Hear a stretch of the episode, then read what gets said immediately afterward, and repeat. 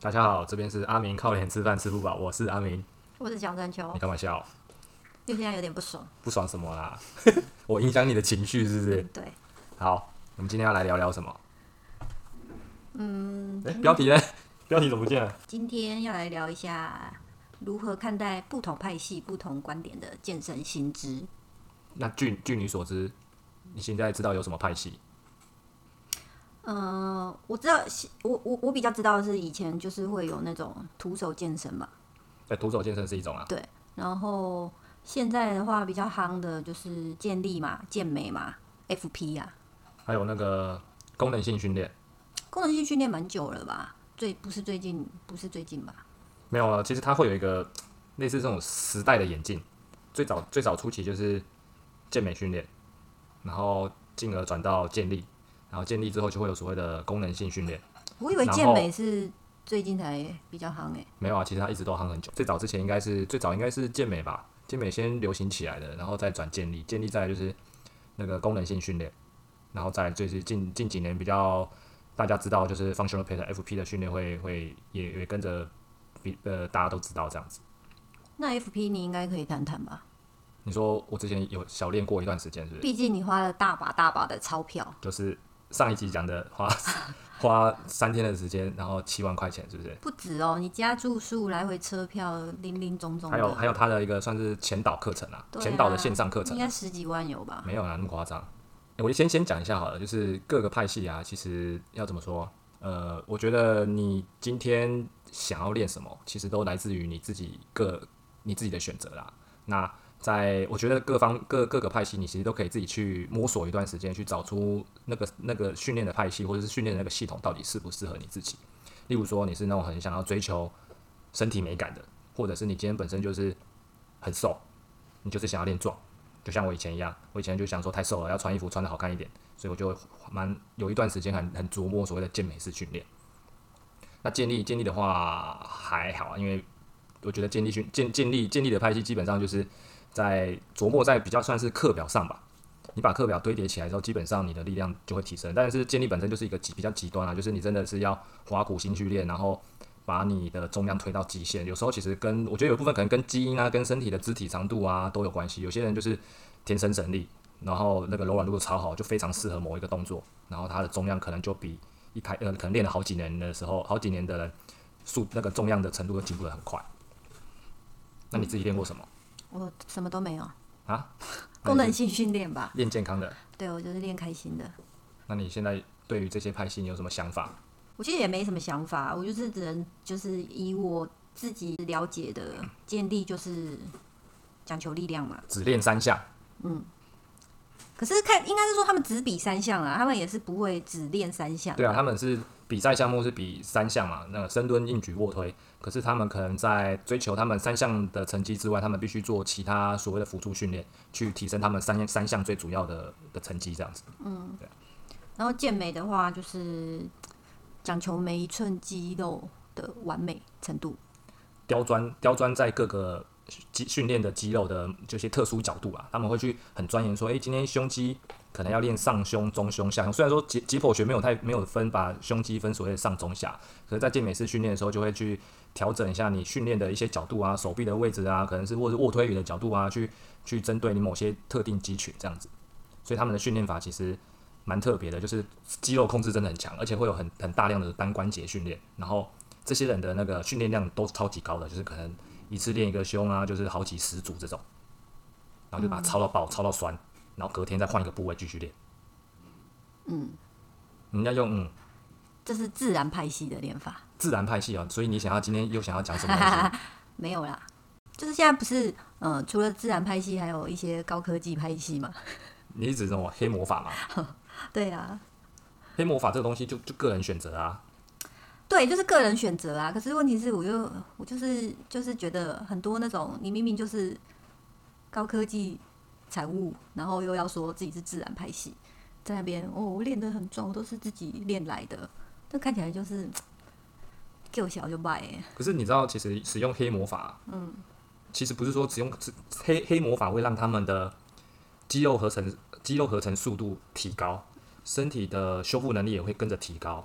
可是这不代表他们不需要练，或是不需要花苦功去做饮食控制，他们的还是要努力的去训练，努力的去吃东西，努力的去可能去做一些减脂的减脂的动作。可是我看过一个，只是只是你只是黑魔法会算是一个加速器的概念。可是我看过一个报道，是他就是用药之后，他即便不运动，他一个月也是可以长，就是比一般人就是多的肌肉。啊，对啊，有目有研究是说，你就算今天只使用黑魔法，然后不不特别做所谓重量训练，你本身因为因为你黑魔法就是把体内的睾固酮用一个外来的睾固酮去把你整个身体的荷尔蒙就睾固酮提到最高嘛。那你今天身体的睾固酮那么高，你就算今天不运动，它肌肉的合成速率还是有在有还是会提高啊。嗯，对啊，但是不是说你今天打了就就就好像就可以变多壮哦？你还是要靠练靠吃啊。我没有，我没有，是我没有在说打药就是不好还是怎么样，那都是个人选择。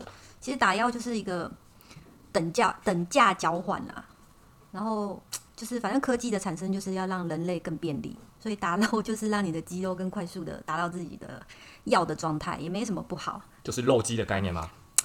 快速生长，可可以可以这么说，但是不要不承认，你敢打有什么好不承认的？所以你在表那些 有打药但自己不敢承认的人。对，哎，这是我个人观点啊，不代表任何人的立场。我个人观点就是，你打药就大大方方承认，我就是打药，怎样？我就是个打药仔，怎样？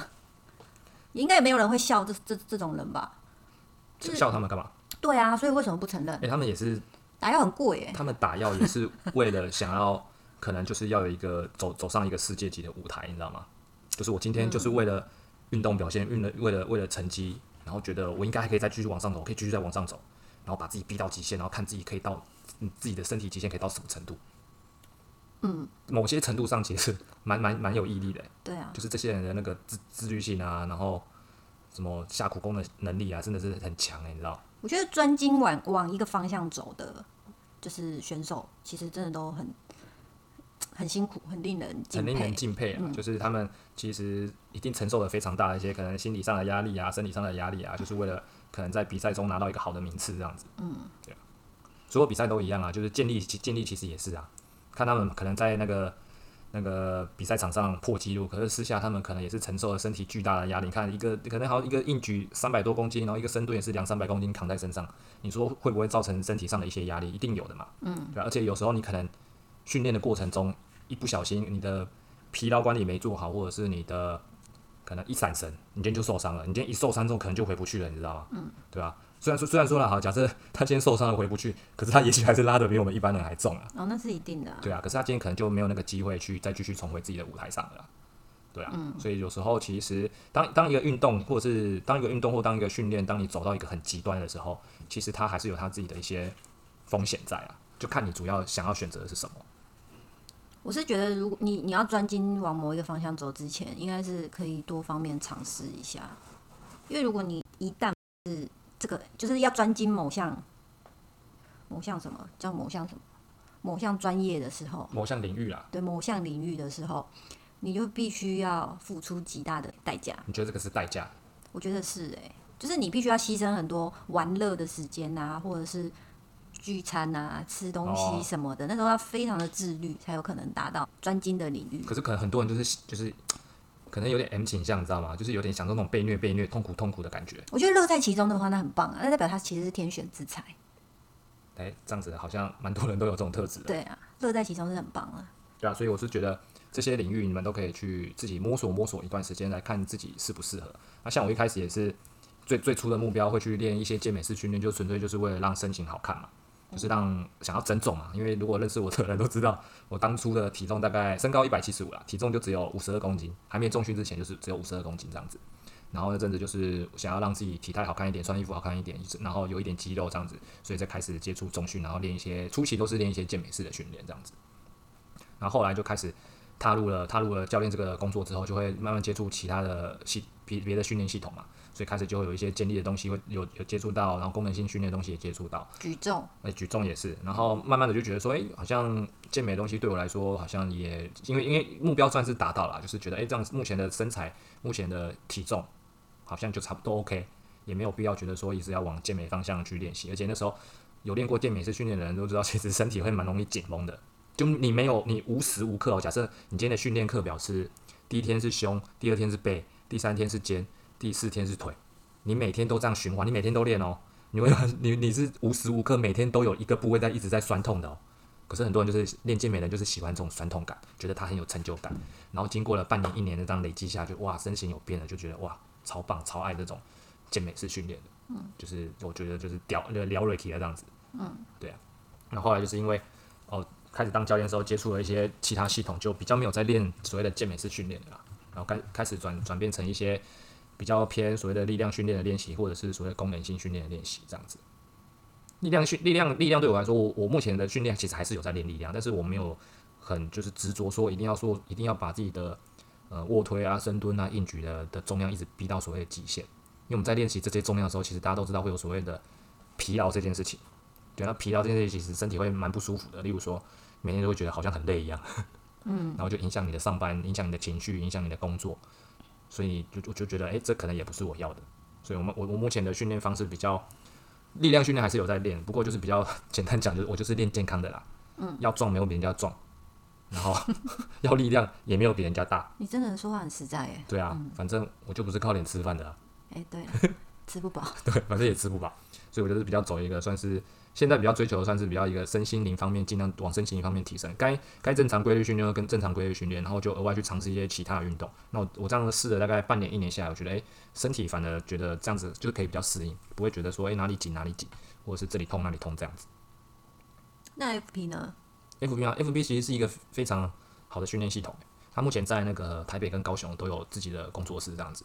那 FP 嗯，我我有尝试过一段时间啦。然后那段时间，我几乎，我应该这样说，我完全就没有接触所谓的传统肌力，就传统重量训练。然后 FP 就是练了一小段时间这样子。可是我我不知道现在 FP 的发展到怎样的程度。F FP 这个系统其实，如果有听过拿奥迪的一些，嗯，算是影片啊，或者是他拿奥迪也有自己讲自己的 podcast，就是他的创办人，他其实这个人也蛮哲学，他也是就是很要怎么说？他我觉得他训练已经是他的一种生活态度。他不是不是不是为了只是锻炼所谓的身体健康，已经晋升到心灵心灵层面，对不对？呃，对，有点有点像这个样子。那他练的东西基本上呢，就是他们都会说他们是以人体的自然动作为为主的去的训练。那包含就是人体最最自然动作就是走路嘛，嗯，跑步嘛，嗯，那投掷投掷也算是一个人体可以做出来的一一一个动作。那他是他是用这样的概念去去做训练的。那我没记错的话，其实它底下有蛮多一些算是。脚力选手啊，MMA 选手啊，或者是还是拳击手啊，对我在跟着他训练，所以他有时候他是用有一些东西算是观察那些顶尖的选手，去看说，哎，他们在做这些动作的时候会有什么一些身体上的一些机制，嗯，然后把它做，就是把它融入在他自己的系统里面做训练。但是我自己练了一段时间啊，我不知道是因为我练的方式不对还是怎样，我是觉得练一段时间，因为我毕竟练传统肌力训练练比较久，所以我练了 FP 一段时间之后，我会发现其实。你会觉得身体其实相对轻松，相对灵活，嗯，可是你会觉得，哎，好像好像身体比较没什么力量。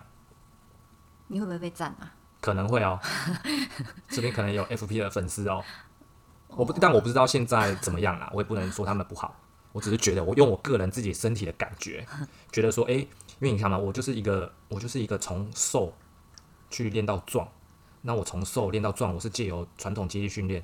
去得到这些好处，嗯，可是当我今天转到 FP 的时候，其实我我我这个我的身体其实很敏感，我只要不压重量，嗯，我只要不压重量，体重就一定会掉，嗯，对，因为你就身体就不需要那些肌肉量啊，不需要那些力量啊，它就自然而然就就回到原本的样子，嗯，对，所以但那段时间，是我其实其实那段那段那段时间，我体重也有掉下来啊，哦，对，对啊，我我最重我最重最重练传统训练练传统肌力练习。我五十二，从开始接触中训，我五十二公斤，体重最重的时候曾经到七十一公斤过，七十二啦，七十二左右啦。但是就是练了练了 FP，然后再像再加上 FP 后来没练，然后把训练法稍微改变了一下，目前就体重大概降到就是剩六三六四吧。可是相对来说，我觉得身体是轻松的，然后而且我觉得我的肌力也不会掉太夸张，相对肌力相对肌力其实我觉得有维持，甚至还提升。所以目前我觉得我的身高配合我这种体配合我这个体重，然后加上我目前的训练，嗯，我就觉得这是对我最舒服的。嗯，这当然是我我自己的选择啦。当然，你可以认为，如果你们喜欢 FP 的东西，当然是可以去尝试看看 FP 的东西，对你们自己有没有帮助。啊，我是用我自己个人的经验来阐述这件事情。个人感受度不同啊，拜托，维谦大大不要来泡我们。他们讲维谦是谁吗？维维谦维谦是那个 Functional p e 台湾啊，台湾厂的创办人，就是洪维谦大大。嗯，他也是。早期也是做也是接触传统训练的，然后后来就是转成变成练 FP，做好了，不不可以不可以告状哦。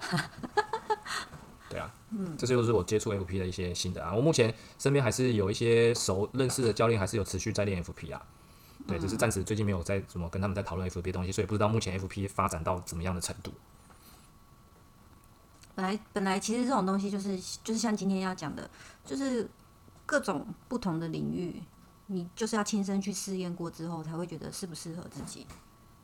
那这个东西练起来舒不舒服，然后嗯，会不会让身体有点负担？这些其实都是要自己尝试过。别人跟你讲说多好，练这个多好多棒，那都没有用啊，都你要自己去尝试才知道到底适不适合你。对啊，好，我们我们不要讲，我们不要讲那个重训正训这个领域好了，我们可以讲其他领域，例如说跑步啊、球类运动啊，或者是像一些积极性运动啊，例如说像我之前不是就有一阵子在练那个巴西柔术，嗯，对吧？练练巴西柔术，巴西柔术就是一个地面地面缠斗的一种武术啦。那我我那时候体重大概就是六十几，这种这种这种运动啊，这种柔这种武术型的运动，其实在训练呃应该说正规比赛里面，他们都有分所谓的量级，嗯，就是用体重来区分那个你的比赛。那我那时候我练习的人基本上都比我重，因为我太轻了，我就只有六十几公斤，太轻了。嗯，所以我不管怎么练，都永远都会被一个比我重的人压在身上。啊，我练了我练了大概一年左右，我发现真的是身体的负荷真的是太大太大了。它是一个就会让你那种心肺挑战到极限，然后体能挑战到极限，然后爆喘，然后流超多汗，然后还要被人家压在地板上。哦，对啊，对，然后真的不喜欢、然后对他不喜欢被人家抱来抱去的。而且前面的那个前面的有氧，我就已经没办法了，我就觉得我心脏快爆掉了。那基本基本上，因为我练了一年左右，我发现我的身体就是练起来不是那么舒服，因为加上柔术还有很多一些摔的动作，会摔会做到一些摔的动作。那我练了一段时间，发现我的身体没有没有那么舒服，我就觉得哦，常常是这里那边不舒服，那边不舒服。后来我就想过过一段时间思考一下，我就暂时放弃掉这个运动。嗯，那我我我为了这样子，我就又又找了其他运动，比如说我现在就是在摸索拳击，大概目前练了两个多月这样子。嗯就还还可以啦，技巧它是一个技巧性很高的运动，敏那个反应跟敏捷都还 OK。可是目前我至少练下来，我觉得身体相对舒服，不会说哪里一直疼痛，就哪里疼痛，你练的不舒服，你还可以练一年，我也是很佩服你。你知道吗？就是觉得说，干是我自己太弱吗？还是这个运动有问题？就觉得说啊，都会觉得说练这个不舒服，好像好像还可以忍受，再再忍看看。嗯。可是有有些东西真的是，有些真的东西不是不是所有运动都适合每个人。我他们当然会说，当然有有些运动他会强调说，哦，这很适合那个什么，就是年轻啊、年轻人啊、老年人都适合的运动。但我觉得真的要自己去尝试一段时间，再来去感受你的身体，去决定说你到底适不适合这个运动。我就超不适合。但是你很擅长打羽球啊，哦，对，那我是说巴西柔术啊，我马我这人就吃不了苦，一个月我就觉得不行了，我没办法被人家就是抱来抱去，不是，他是会用脚来夹你的脖子，我就觉得干，气死我就好，就有不能打他。所以你喜欢用脚去夹别人的脖子，不是啊，就不能他，我会被夹、啊。你会被夹，对啊那、，你可以夹他、啊。我夹不到他、啊，我连逃出来都难逃了，我还夹他。对啊，巴西柔术是一个蛮也是技巧性很高，而且它是一个可以以小博大的一个运动啊。嗯，对，但是就是真的要真的去摸索一下，因为其实蛮多人可能第一个有可能吃不了苦啊，他是就真的蛮累的，就我，吃不了苦，然后来累。然后第二个有些人是真的身体身体不适合，就很容易受伤的那种，我就觉得诶，自己可以考虑一下，到底要不要去玩这些有玩这些运动啊。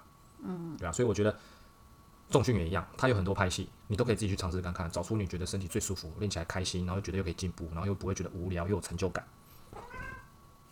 有听到一只猫吗？猫叫的声音。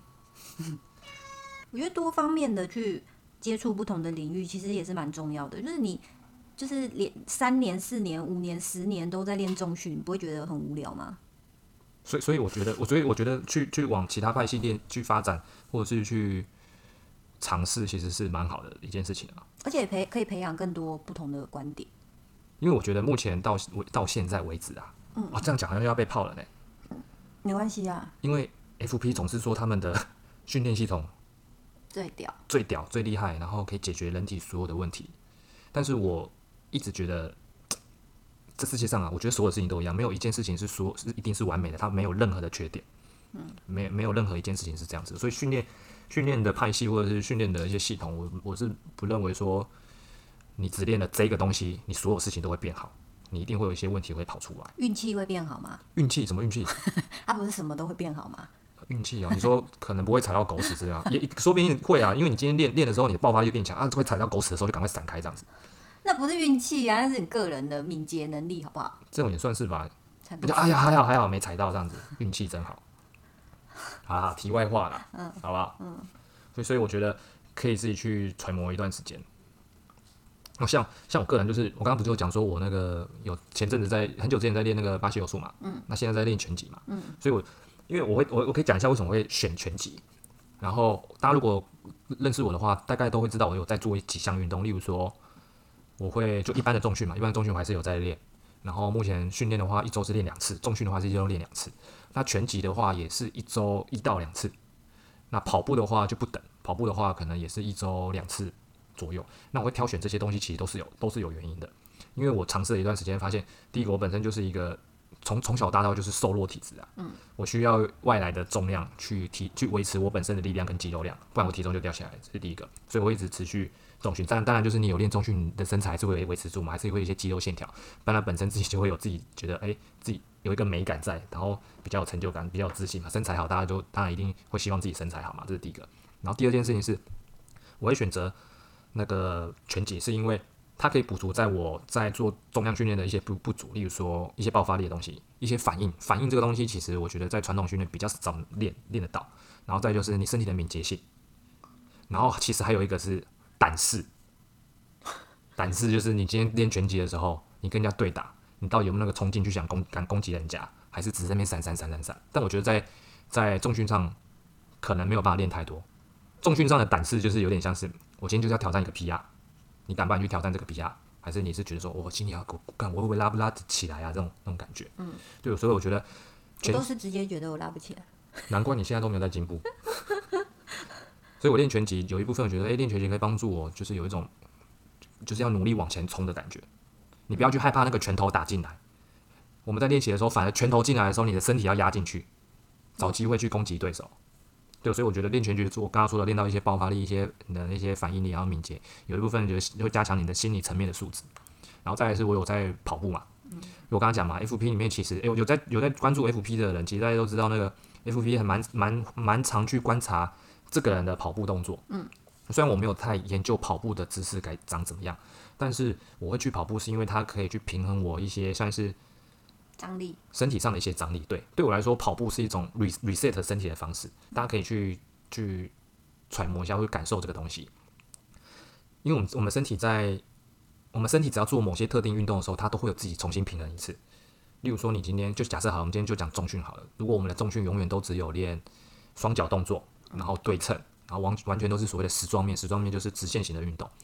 你练一段时间之后，一定会发生一些身体旋转啊，两只脚左右不平均啊。当你有这些问题发生的时候，时间久了，或者是你的呃没有适时的去修正，如果你没有发现，没有适时去修正这些东西的话，时间久了可能会造成你的身体一些开始疼痛，慢性疼痛出现会问题。嗯。可是跑步是一个人体算是人体内建的一个一个运动运动能力，矫正机制。对你今天去跑步，你可以把会会完完全的使用你身体的一些肌肉啊、收缩能力啊、筋膜啊合在一起。